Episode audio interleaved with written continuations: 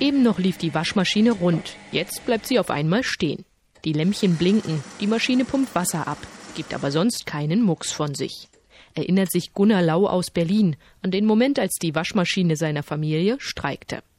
Naja, wir sind ja technisch versiert. Ich habe erstmal die Maschine aus der Ecke gezerrt und äh, hinten den Deckel aufgeschraubt. Das ging relativ leicht. Er überprüft, ob der Keilriemen der Maschine Probleme macht. Fehlanzeige. Sieht nach einem Elektronikschaden aus. Dann haben wir im Internet nach Reparaturbuden geguckt und auch beim Hersteller Beko angerufen. Beko wollte die Waschmaschine abholen und wieder zurückbringen für einen exorbitanten Preis. Ich glaube, allein das Nachgucken und liefern und zurück irgendwas um die 200 Euro. Das ist der Familie zu teuer. Schließlich hat die Maschine Marke Beko, die sie erst zwei Jahre vorher angeschafft haben, 400 Euro gekostet. Gunnar Lau sucht lieber nach einem Reparaturdienst in der Nachbarschaft, ruft einen Monteur, der sich die Maschine anschaut. Der kam dann irgendwann wieder aus der Ecke und meinte, ja, da ist die Elektronikplatine kaputt. Die muss gewechselt werden. Angeboten wurde aber viel mehr von ihm und äh, auch empfohlen, äh, doch diese Beko Nicht-Mark-Waschmaschine gegen eine gebrauchte Miele oder Bosch oder Siemens Waschmaschine zu verschachern.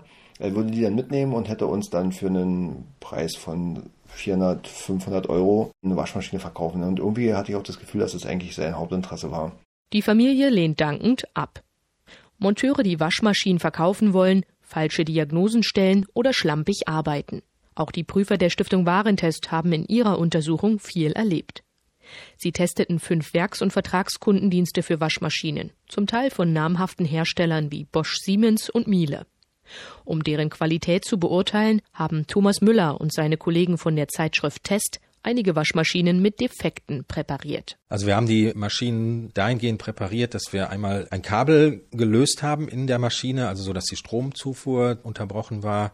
Und der zweite Fehler, den wir eingebaut haben, war einfach, dass wir das Netzkabel an der Maschine am Anschluss da die Isolierung ein bisschen abgemacht haben, also das beschädigt haben. Solche Defekte sind selten, aber leicht zu erkennen sollte man meinen. Unsere Prüfer haben leider feststellen müssen, dass viele Monteure das nicht gefunden haben. Außerdem haben sie dann auch Bauteile getauscht, die eigentlich gar nicht kaputt waren, also was gar nicht nötig war.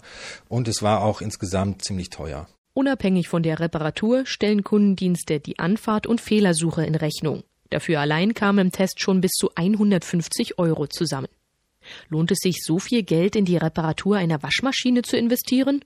Oder sollte man einfach eine neue kaufen? Bei einer Waschmaschine sieht es so aus, dass es sich für die Umwelt immer lohnt, wenn ich das reparieren lasse, weil die Herstellung des Gerätes doch sehr aufwendig ist. Ich brauche viele Metalle, da ist viel Kunststoff drin, die Platinen brauchen seltene äh, Metalle. Deswegen reparieren aus Umweltsicht immer.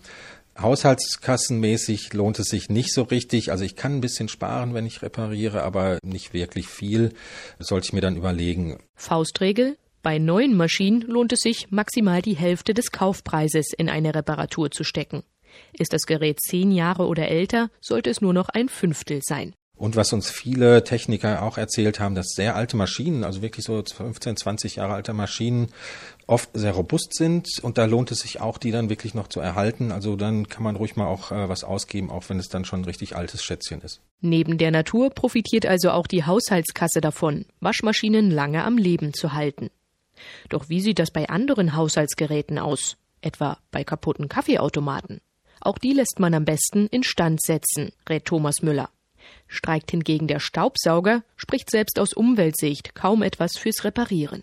Auch wenn ich einen richtig alten Staubsauger habe, der noch so ein Stromfresser ist, dann ist es sowieso günstig, äh, mir einen neuen zu kaufen, weil der sparsamer ist. Von daher da die Empfehlung dann neu kaufen. Im Zweifel hängt die Entscheidung davon ab, was einem wichtiger ist. Geld, Zeit oder der Umweltschutz.